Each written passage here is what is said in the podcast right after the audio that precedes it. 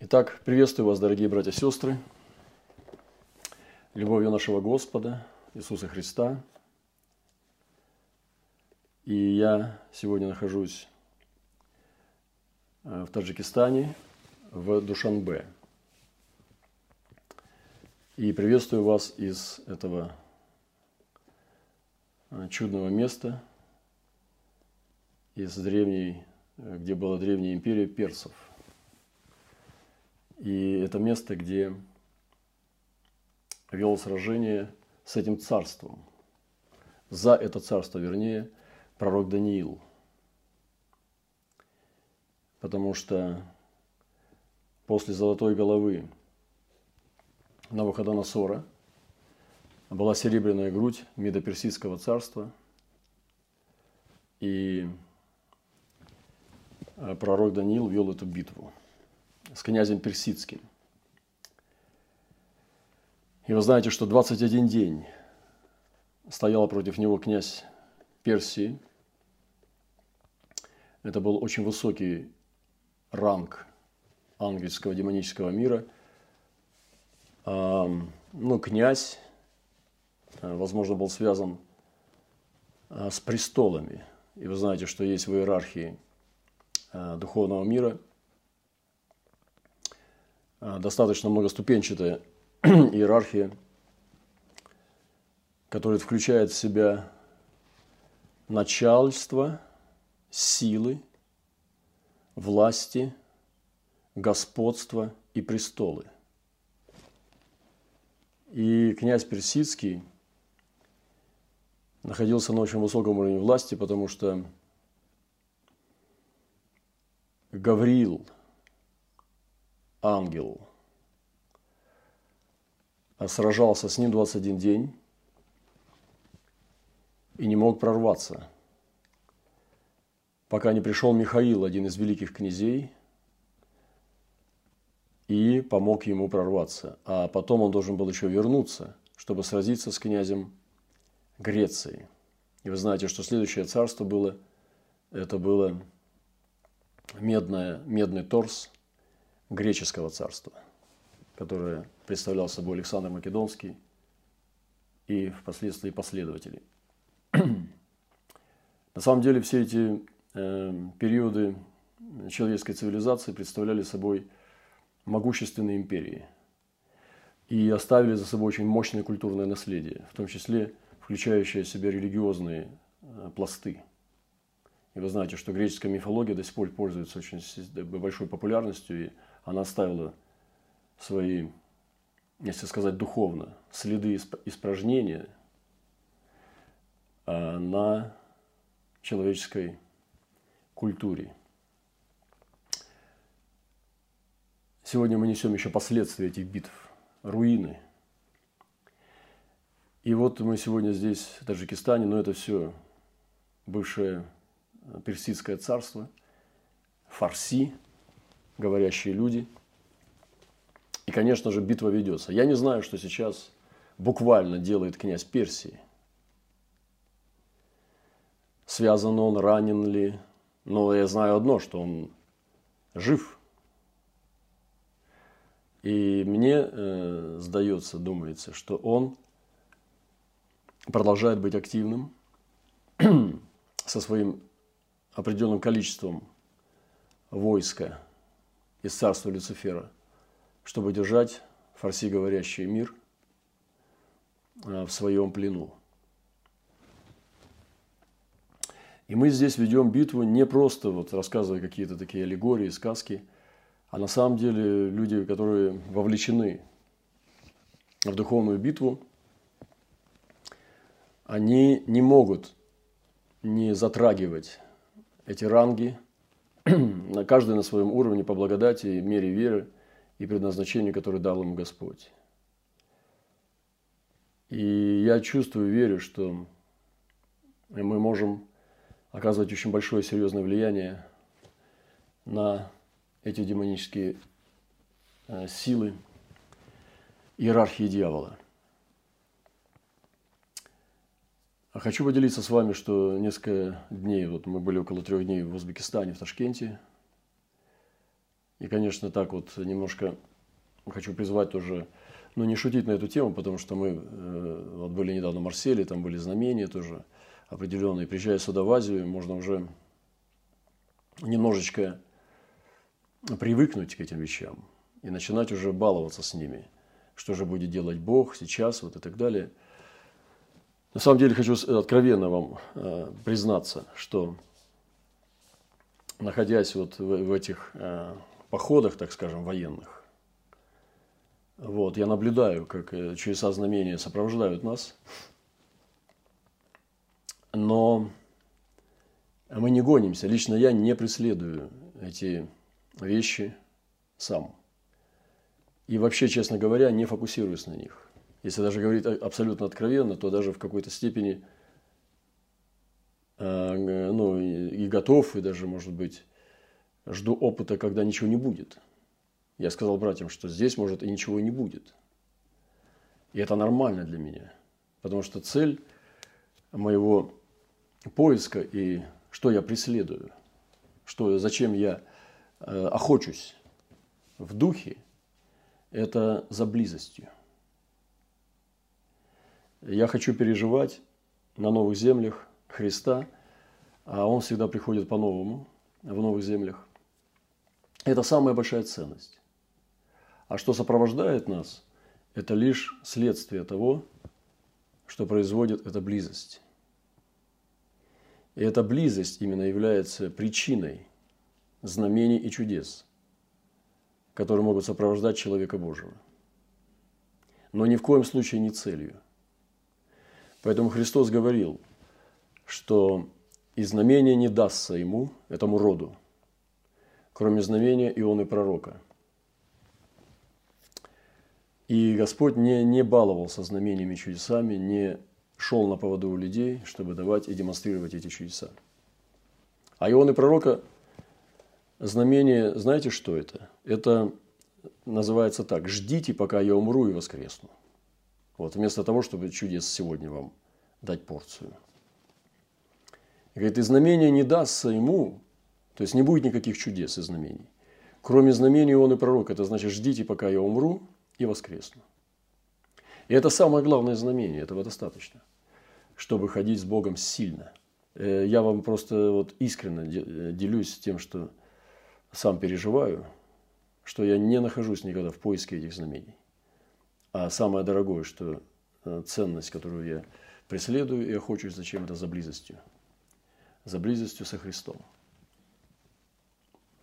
Но тем не менее, милость Божия, благость Божья совершила. Я говорил, что мы будем участвовать в судах. Началась песчаная буря. В одной из служений, где я делился искренне таким глубоким каким-то переживанием сердца, а, а, находясь на пути домой, я увидел, что э, очень густой туман стоит так, что даже стекла невозможно было протереть водой. Ну, то есть дворники не работали как бы. И мы ехали, и я не понимал, почему. Невозможно было дышать. Слизистая оболочка воспалилась. Я подумал, что я, честно говоря, какой-то очень серьезным глубоким заболеванием заболел. Потому что когда у меня в таком состоянии слизистая оболочка, я понимал, что я подхватил очень тяжелое заболевание какое-то простудное. Невозможно было дышать, глаза были красные, буквально у меня сильное было давление на глаза. И вся слизистая вот, э, оболочка была забита.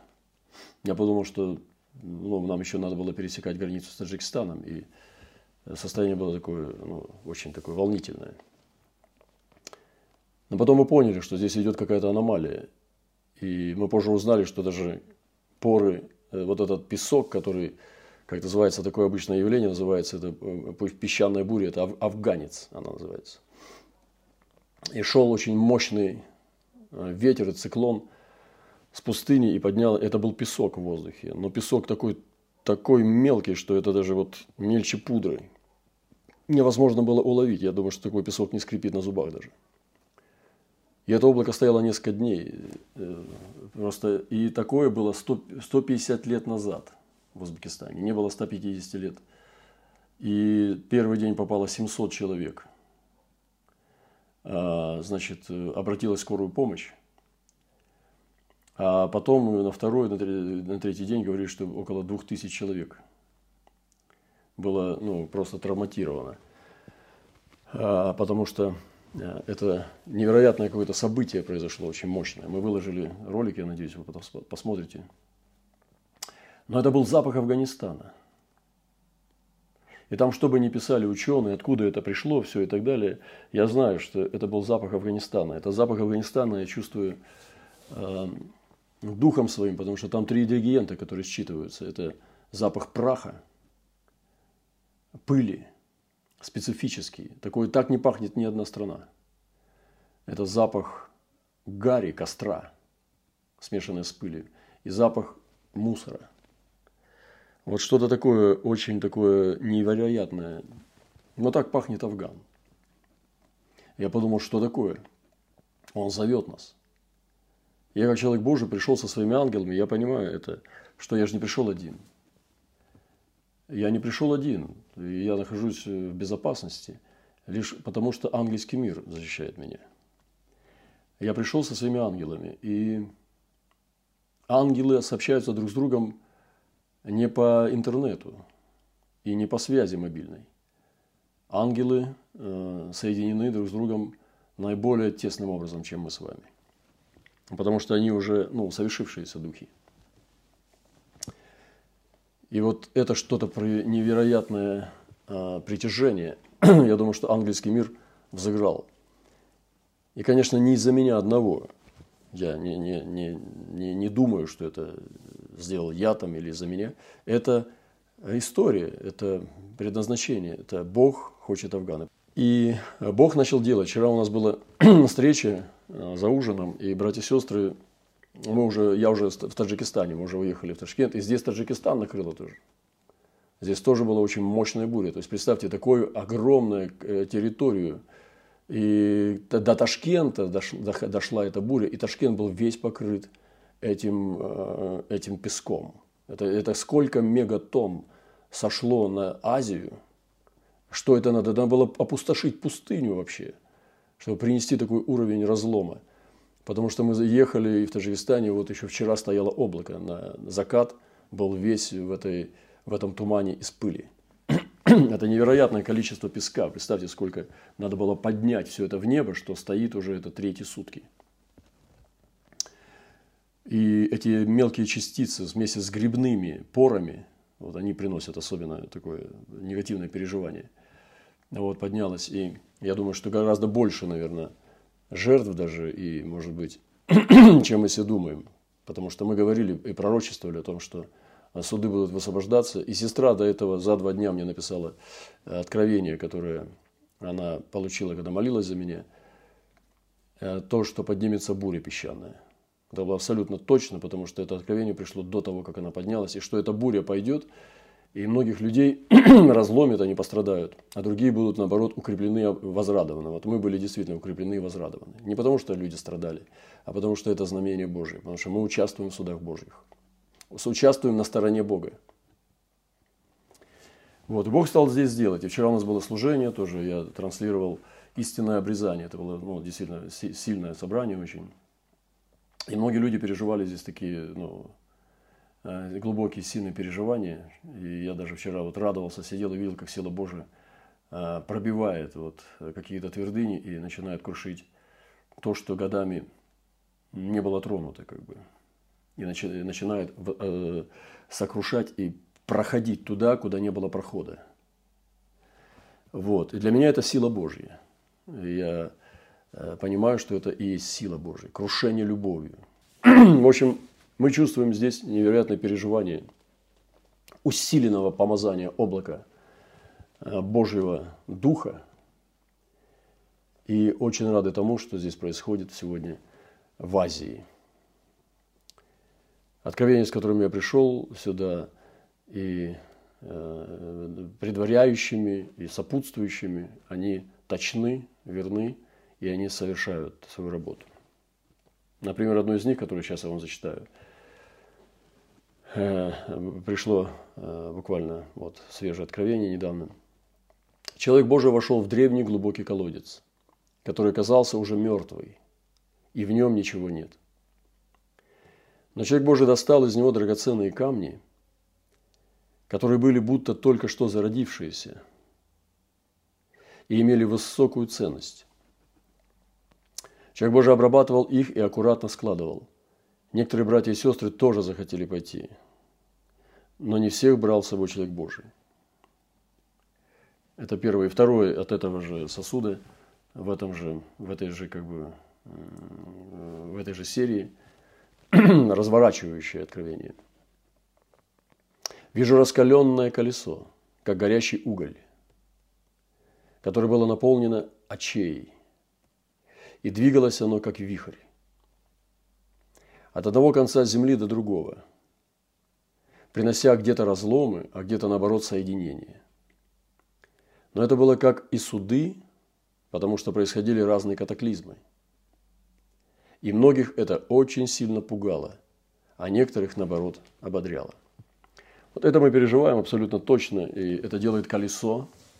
Это херувимский уровень э, служения, где я верю, что херувимы вовлечены. Э, князь Персидский, князья, престолы, господства, начала и власти должны быть затронуты Богом, и человеческие сыны, ходящие с ним, должны участвовать в этом действии. Вы помните, как и мужи в льняных одеждах или с тростью писца, о которых написано в Библии не как об ангелах, а как о мужах, они совершали ангельский труд, то есть они были напрямую соединены с ангелами и говорили с ангелами. Напрямую, без посредников. Э, и не написано, что это ангелы. И не написано, что это люди. Написано муж с льняной тростью и с тростью писца – в льняной одежде с тростью писа, или которые заходили между колесами, брали угли, а потом давали ангелы им эти угли или херувимы, простирали руки и так далее. То есть это даже не так важно. Но я верю, что есть люди, которые ходят настолько в небесном, что не совершают ангельскую работу. Э, таким человеком был Илья. Он перешел буквально на огненной колеснице, будучи человеком абсолютно. Это не был ангел, это был человек – он перешел на огненной колеснице в теле, перешел в небесное. И кони огненные его унесли. Как вы себе такое можете представить? Это же не сказка, это реальное схождение человека Божьего в небесном. Его переносил иногда вихрь, переносил. Некоторых людей мы иногда можем не замечать, что нас переносит. Вот. И мы думаем, потом логически до, до, до, до, дотягиваем на то, чтобы как-то все соединить логически, но Господь на самом деле переносит и нам не открывает, что Он это сделал. Каждый день происходит чудо сновидения. Мы уходим не отдыхать. Каждый день мы приходим в чуде. И сон человека – это тоже чудо. И э, мы вообще находимся в чудесах гораздо больше, чем мы можем себе представить. Если мы начнем понимать о Божьем сверхъестественном, мы увидим, что сверхъестественного гораздо больше, чем мы можем замечать. Поэтому я призываю нас, братья и сестры, э, открытыми глазами жить. И как Христос сказал, имеющий ухо слышать, да слышит. Давайте мы будем иметь это ухо, чтобы слышать то, что делает Бог. И видеть глазами, как Господь Павел сказал, чтобы Бог нам открыл очи сердца нашего, чтобы нам уразуметь. Также вчера мы беседовали здесь с братом, который пережил время гражданской войны, которое здесь было, о нем сейчас здесь не принято говорить, потому что очень много боли было. Он рассказывал страшные вещи, там, как они, что записывали на кассеты одни и другие, какие были зверства а, в той войне. Это невозможно даже, не хочется даже говорить об этом, настолько это страшно, чтобы не травмировать наше воображение. Но он тоже находился вот внутри этого всего, он двигался как бы вот э, повсюду трупы тракторами собирали. В городе, в столице Таджикистана, да, и но об этом не принято говорить, поэтому я не буду сильно распространяться вот об этих вещах, да. Но хочу сказать одно, когда он говорил это, он, он еще не знает, я вчера не, не, не успел а, толковать то, что это было. Но это переходное поколение. Поколение, которое здесь, в Таджикистане, я надеюсь, что э, братья и сестры из Таджикистана примут для себя это послание. это переходное поколение, то есть то поколение, которое видело все ужасы войны, видело, как ломалась и омывалась кровью э, страна, как был этот совершен переход просто от э, того, что накопилось э, многие-многие годы и потом пролилось кровью. И сегодня есть то, что есть. Сейчас, ну, так, внешне это мир, и эта страна уже пришла в состояние мира, покоя. Но на самом деле это поколение Соломонова поколение. Вы знаете, я хочу сказать вот э, таджикским братьям-сестрам в Таджикистане, те люди, которые видели ужасы войны своими глазами, это переходное поколение, которое перешло э, от э, состояния именно от Давида к Соломону. И вы знаете, что был такой Садок священник, и Нафан пророк, и был такой друг Ванея, сын Иодая. И Хилифеи, и Филифеи, я думаю, и памирцы, братья, и таджики, они посадили Соломона на мула царя Давида и повели его Геону. Вот этот мул царя Давида, вы представляете, у царя Давида был мул. Это очень интересный персонаж. Давид ездил на этом муле. Это был личный царский мул. Никто не смел сесть на этого мула, потому что мул был личный мул царя Давида. Но эти люди, священник Садок, который был священником именно Давида, вернейший человек Давида – даже священники Садока зашли в Иезекииле. Они описываются как о роде верных священников. Садок. Нафан пророк. Смотрите, у Давида было целое, полное, как комплекс, полный комплект царства, священников и служителей царства. То есть у него были и священники вернейшие, и был пророк Нафан, вернейший человек Божий. Иванея – это были воины, буквальные воины, вернейшие офицеры его армии, которые могли жизнь легко отдать за Давида. И также Хилифеи, Филифеи, тоже э, люди, которые были покорены э, Давидом. Они посадили Соломона на мула, на мула царя Давида. Я сегодня провозглашаю здесь этого мула, который перешел и не сбросил, не брыкался, когда почувствовал чужое седалище э, на своем теле. Этот мул узнал всеми своими, всей своей спиной и всем сердцем и душой, он узнал, что власть перешла, и теперь он будет возить другого царя. Вы представляете себе? Это потрясающе. Я чувствую это слово к Таджикистану чтобы из прошлого сезона, когда мы возили определенные вещи на себе, сегодня мы взяли нового царя. И вот этот мул, который смотрел, и он принимал только Давида. Его кто могли кормить слуги, но сесть на него мог только Давид. Я, мне кажется, что даже могла бы быть смертная казнь, если бы кто-то осмелился сесть на спину этого мула. Он был один у Давида. И когда Соломон подошел к нему, было, стояли рядом Садок священник, Нафан пророк, Ванея воин, офицер, то есть генерал армии царя, и Хелифеи и Филифеи, которые были верными подданными царства. И они подошли к этому мулу и посадили Соломона не на стул, на престол, а на мула. Понимаете, вот сегодня я не думаю, что это распространенное в еврейской культуре, а эта пророческая культура, она идет выше еврейской. И я не думаю, что сейчас коронуют на мулах. На мулах. Но Давида, э, Соломона короновали на муле. То есть это был живой престол. Мул царя. Вот так передается помазание, братья и сестры. И я рекомендую вам сегодня передачу делать следующему поколению не на стульях, а на мулах. Передача власти и передача помазания на живом существе. Это символизирует тоже ангельский мир, который передавался от Давида к Соломону. Я думаю, что ангелы Давида перешли к Соломону. И существа, престолы начальства, господства, которые были в Израиле в то время с царем, и священник из людской плоскости, и пророк Нафан, и Ваннея генерал, Хелифеи, Филифеи, которые были, казалось бы, далеки, может быть, может быть, какие-то нечистые, но покоренные, они должны были прийти к новому царю и полностью довериться и присягнуть на верность Соломону. Я в эту красоту просто, я восхищаюсь этой красотой, потому что я люблю царство.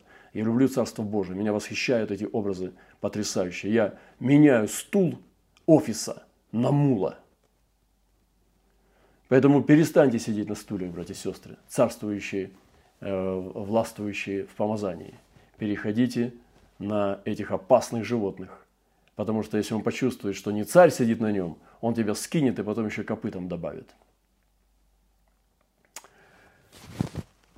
И взял садок священник рог с Елеем из Скинии и помазал Соломона. Скиния. Я верю, что этот рог с Елеем, возможно, был тот рог с Елеем, который как раз перешел, может быть, от Самуила. И, может быть, с него возливали на голову Давида. И затрубили трубой, и весь народ восклицал, да живет царь Соломон. И пошел Ванея, сын Иодаев, и поразил Иава, бывшего начальника, который был неверен Давиду, он стал очищать. Ванея против Иава, Ванея против Иава, Ванея вместо Иава. Сегодня это юные Ванеи, пусть они поднимутся, и они заменят Иавов, которые служили наполовину верными, которые подтравливали неверностью, которые были уже, у них были какие-то хорошие вещи, которые они сделали Давиду, но Иав э, травил, то есть с него ползла неверность. И когда только Давид ослабел, он сразу же побежал к врагу Давида, чтобы короновать другого царя. Но пострадал за это. Иванея, воин Божий, воин Давида, который перешел к воину, э, к царю Соломону, по праву это была законная власть, он умертвил сам своими руками у жертвенника, когда тот держался за роги жертвенника, и он смог это сделать, поразил этого старика – у которого, который хвастался только прошлым, но он был неверный. И этот Ване поразил, умертвил своего бывшего начальника, и был похоронен тот в доме своем в пустыне. И поставил царь Соломон Ванею, сына Иодаева, вместо Иава над войском. А Садока священника поставил царь вместо Авиафара. То есть неверный был там священник Авиафар, он уже не стал его трогать ради мантии, которую тот носил – но вместо них он заменил новую власть. И сегодня перемена происходит. И я говорю это не только э, Таджикистану, но также и братству, чтобы мы могли готовить новое поколение. И не важно, что там произошло это с кровью с войной, важно то, что у Соломона с Давидом не было проблем. Соломон сел на мула Давида. Это такая красота. Я просто вот, вы деворы, вы э, Мариами, пишите песни про это. Пойте эти вещи. Прославляйте э, это событие, когда Соломон сел на мула Давида. Веселитесь и танцуйте вокруг этих песен. Я думаю, что пророки опевали, опевали подобные события. И пророческие женщины танцевали и бряцали, когда эти события происходили. Вот эта пророческая культура сегодня должна внедриться в братство, внедриться в церковь последних дней и начинать украшать наши жизни – этим блаженством и счастьем пророческого служения. Слава нашему Господу! Аллилуйя! Итак, это было слово к таджикскому поколению. Мы здесь сейчас. Но также к братству, о переходном поколении, о Соломоновом поколении. И еще то, что я скажу, я не буду долго говорить, больше сегодня такая, как пророческая трансляция. Вот, и, ну, на самом деле, это больше такое пророческое свидетельство, да. Хочу сказать э, еще одну вещь о Господе, о Его качестве. Вот, э, э, коротенько скажу о том, что вот тоже Господь сегодня выступает разными гранями, и некоторые грани актуальны в определенных сезонах, а другие в других. Именно это имеет в виду Господь, когда говорит, я буду для этого народа не такой, как прежние дни – это не значит, что он получает какое-то новое качество или меняется его характер. Нет. Это значит, начинается сезон, когда другая грань, как бы, другое качество Господа, его природы, неизменной природы, неизменной в Слове Бог, э, начинает выступать своей актуальностью для этого сезона. Например, во время войны Бог выступает Богом войны. Для, для людей гор он выступает Богом равнин, а для людей равнин он выступает Богом гор – И Бог мира наполняет наши сердца миром Божьим. И, но Бог войны, это тоже Бог наш, Он дает нам победу на войне. Поэтому сегодня хочу сказать тоже одной грани, которая грядет сегодня, особенно э, в нашем вот, планетарном э, уровне понимания Бога планеты. А я хочу именно э, вас благословить, чтобы мы смотрели на Бога планеты, а не на Бога наших молитвенных домов, не на Бога наших городов, а на Бога планеты. Наблюдайте, что происходит на планете, что Бог делает на планете. Потому что когда Христос вернется обратно, Он вернется в планетарном уровне. Потому что и Он использует такие слова от запада до востока, от севера до юга. И Господь недаром говорит такие вещи. Когда Он говорит, посмотрите на лилии, это значит, ну это то, что у тебя под носом. А когда Он говорит от запада до востока, или от севера до юга – когда он говорит о континентах, об островах, о, о народах, он говорит о планетарном уровне. Это раздвижение нашего сознания о Боге. Поэтому я хочу вас тоже вдохновить, чтобы мы могли э, раздвинуть наши пределы познания. Авраам видел это, он имел эту способность, когда встретил Мелхиседека, он узнал в нем э, царство, и он отделил десятую часть от всего, что он имел. Э, Все, что было у него, он дал десятую часть, чтобы показать свою покорность этому царю Салима. И Бог начинает двигаться. И то, что мы здесь видим тоже в Азии сейчас, это шествующий в вихре. Наум 1 глава 2-3 стих. Я буду просто зачитывать места Писания. «Господь есть Бог, ревнитель и мститель. Мститель Господь и страшен в гневе. Мстит Господь врагам своим и не пощадит противников своих. Не думайте, что после того, как Христос был распят, Бог поменялся. Вот некоторые совершенно вот в детском садике находятся, э, именно в детском садике ереси. Э, потому что Бог никогда не меняется. То, что написано о нем вот в некоторых местах Писания Ветхого Завета, это есть тот Бог, который сейчас правит Вселенной. Он и есть такой же, он не меняется. Христос просто принес нам путь искупления для того, чтобы этот Бог дал нам пощаду, дал нам исцеление, искупление – Христос стал путем к этому Богу. Но Бог не меняется никогда. И все, что написано о Боге, неизменно. Поэтому некоторые, читая Ветхий Завет, они думают, что Бог уже другой сейчас. Нет, Бог тот же самый.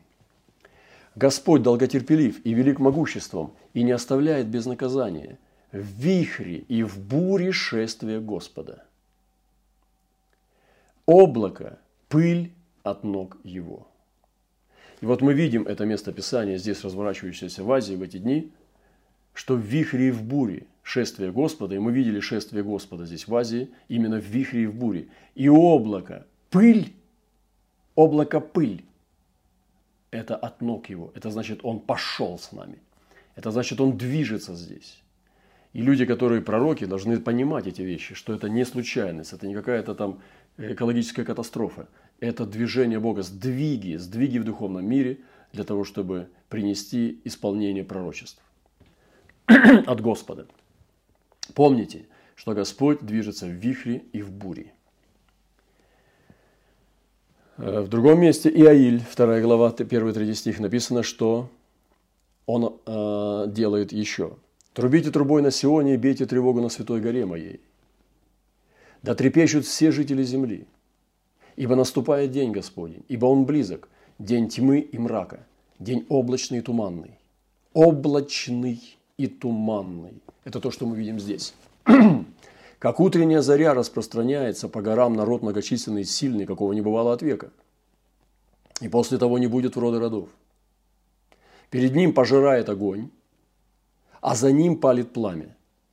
Перед ним земля, как сад Едемский, а позади него будет опустошенная степь, и никому не будет спасения от него. Перед ним сад Едемский, а позади опустошенная степь. То есть Бог движется так тоже. А Авакум 2 глава 13-14 стих. «Вот не от Господа ли Саваофа это, что народы трудятся для огня, и племена мучат себя напрасно. Ибо земля наполнится познанием славы Господа – как воды наполняют море. Однажды земля наполнится познанием славы. Вся земля будет наполнена, как воды моря наполняют. То есть мы не видим ландшафта дна, потому что покрывает ровная вода. И земля будет однажды наполнена познанием славы Божьей. Но для этого перед этим обязательно, это не придет через конференции стадионы, это не придет через евангелизации с брошюрами и новыми э, сетями, каналами и так далее. Это придет через суды. Суды будут неизбежны. И эти суды называются суды очищения. Бог будет очищать. Вчера мы говорили, что только обрезанная невеста может быть по-настоящему невестой для жениха. Необрезанная невеста – это, как, э, как написано, э, крас, красивая женщина и глупая – это как свинья с золотым кольцом в носу. Вот эта красивая и глупая невеста – это необрезанная невеста. И мы говорили, что обрезание и страх Божий – это сиамские близнецы. Если кто-то не понимает о страхе Божьем, вам надо понять об обрезании. Если кто-то не понимает об обрезании, вам надо понять о страхе Божьем. Это, это, эти вещи идут рядом. И э, когда будет Господь делать наполнение земли славы Божией, это будет, сначала будут идти очищающие суды. Это нормально. Это нормально для тех, кто находится с ним в армии на его стороне. И мы участвуем в судах. Я человек, который участвует в судах Божьих. Я двигаюсь с ним в его судах. Я это уже делаю э, достаточно давно, э, ну, по-человечески говоря. И сейчас я больше и больше понимаю, что я его оружие, и когда он двигается в судах, я э, участвую вместе с ним. А Авакум 3 глава, 37 стих. Я уже буду скоро подходить к концу, так что мы двигаемся. Бог от Фимана грядет, святой от горы Фаран. Покрыла небеса величие его, и слава его наполнилась земля. Блеск ее, как солнечный свет, от руки его лучи, и здесь тайник силы его. Перед лицом его идет язва, а по стопам его жгучий ветер. Он встал и поколебал землю. Воззрел и в трепет привел народы. Вековые горы распались, первобытные холмы опали, пути его вечные – Грустными видел я шатры эфиопские. Сотряслись палатки земли Мадиамской. Красота! Зачем Бог будет это делать? Почему эфиопляне потускнеют и станут грустными? Почему сотрясутся палатки этих мадианитян? Почему будет жгучий ветер? Почему? Для того, чтобы очистить народы к принятию. Для того, чтобы земля была наполнена славой Божией и залить ее нужно будет в чистый сосуд. А сосуд в данном случае – это народы. Еще одно место, Захария 9 глава, 14-17 стих. «И явится над ними Господь, и как молния вылетит стрела его, и возгремит Господь Бог трубою, и шествовать будет в бурях полуденных. Господь Саваоф будет защищать их, я призываю прославленцев пропивать эти вещи вообще. Вы будете пропивать это, вы будете пророчествовать эти, эти места Писания, и вы будете видеть у себя эти знамения. Когда Господь будет не давать вам песни, может быть, это не для вас.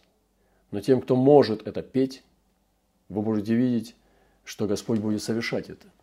Знаете, не каждый, даже музыкант, он может творить. Он может быть хорошим исполнителем и знатоком и ценителем, но не каждому дано творить.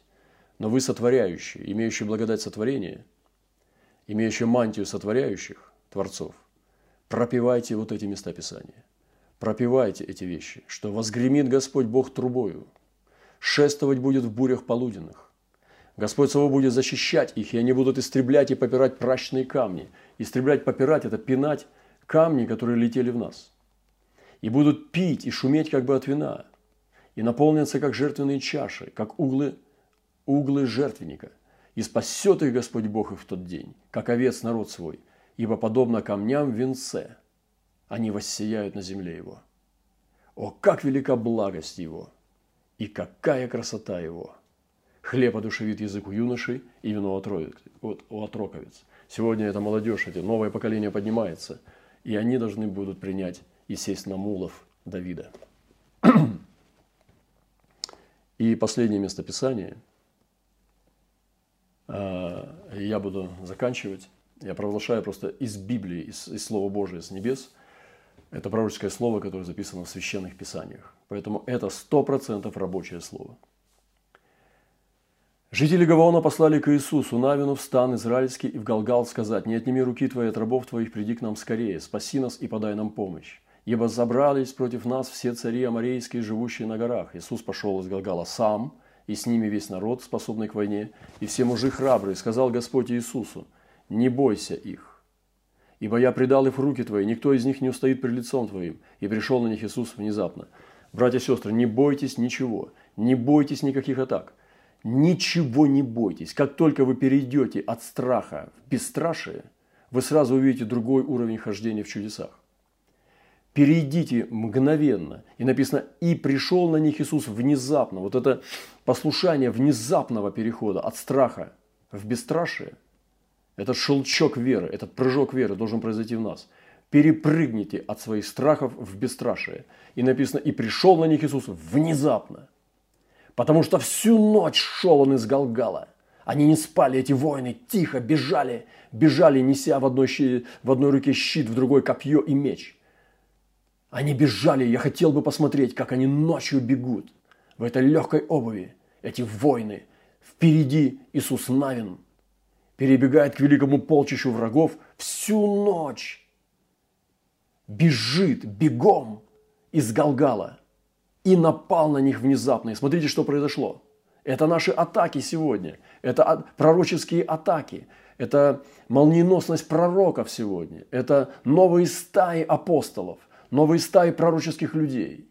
Учителя должны брать темы, которые раньше не, не трогали, э, которым не, под, не, не, не, не по зубам людям, которые закончили теологическое образование, которые не могут взять местописания, которых они боятся – а сегодня люди должны подняться, новое поколение учителей, которые будут брать невероятно страшные местописания и разжевывать и показывать, что в этом ядовитом продукте жизнь. Когда ученики набрали ядовитых а, э, плодов и кинули в суп, они потом оказались именно хорошим э, э, этой клетчаткой для того, чтобы получить силу.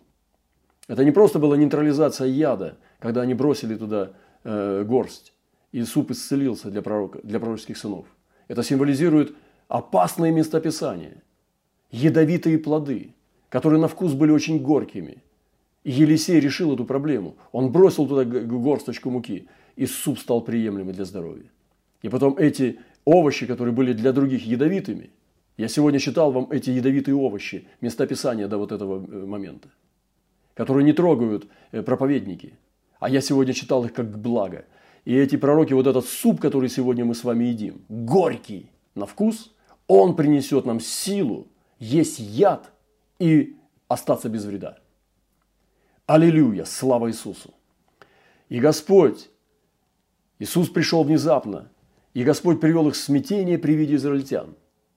И они поразили в Гаваоне с сильным поражением, и преследовали их по дороге к возвышенности Вифарона, и поражали их до Азека и до Македа. Когда же они бежали от израильтян по скату горы Вифаронской – Видите, по скату. Это классно. Бежать сверху, вниз за врагами. Они бежали от израильтян по скату горы Вифаронской. Господь бросал на них с небес большие камни. До самого Азека. И они умирали. О, как мне это нравится. Не корчите из себя людей любви. Люди Божьи сотрудничают с Богом. Не будьте добрее Бога. И написано, что Господь бросал на них с небес большие, я не знаю, какие большие, вот, ну, как бы, теннисный мячик, футбольный мячик, баскетбольный мячик, или, может быть, большие булыжники. Написано большие камни, значит, это были большие камни. Бац, и все. И без повтора. Никаких ранений. На поражение. И Писание говорит, и они умирали. И больше было тех, которые умерли от камней града. Вот это настоящий град. От камней града, нежели тех, которые умертвили сыны Израилева мечом. Вы представляете себе, когда Бог воюет, что происходит? Хотел бы я посмотреть на такой град. Это вам не э, самолетные ракеты. От этого града никуда не денешься. Потому что он выборочно. Я думаю, что есть такие с наводкой ракеты, да, которые идут за движущимся предметом. Я думаю, что эти камни тоже могли быть с наводкой. Ты бежишь петлей, а, а, а камень за тобой идет прямо и просто делает свою работу. Вау! Иисус возвал Господу в тот день. И Иисус, мне нравится Иисус, Навин. Ему было недостаточно видеть эти чудеса. Он должен был довести дело до конца. Я возвал Господу в тот день, в который предал Господь Амарея в руки Израилю, и побил их Гаваон, и они были побиты перед лицем сынов Израилев, и сказал перед израильтянами, «Стой, солнце над Гаваоном, и луна над долиной Аиалонской». И остановилось солнце, и луна стояла, доколе народ мстил врагам своим. Не это ли написано в книге праведного? Стояло солнце среди неба, и не спешило к западу почти целый день. И не было такого дня ни прежде, ни после того – который Господь так слушал бы голос человеческий. Ибо Господь сражался за Израиль. Вау! Я не знаю, как сейчас жить теперь. Теперь мы это знаем. Братья и сестры, это наш Бог. И Он тот же самый. Иисус умер на кресте Голгофы, чтобы грешники, покаявшиеся, могли прийти и примириться с Богом но Бог по-прежнему остается тем же. Он совершает планетарные э, движения, независимо от того, что делают сыны человеческие. И сегодня искупление еще работает. Кровь Христа говорит, лучше, нежели Авелева. Поспешим с вами. Но я хочу сказать, что я вижу этого Бога. Я стал видеть Его за пределами молитвенных домов, за пределами наших богослужений, за пределами наших собраний и конференций этот великий Бог, Бог Вселенной, всесильный Его имя. Он совершает такие дела.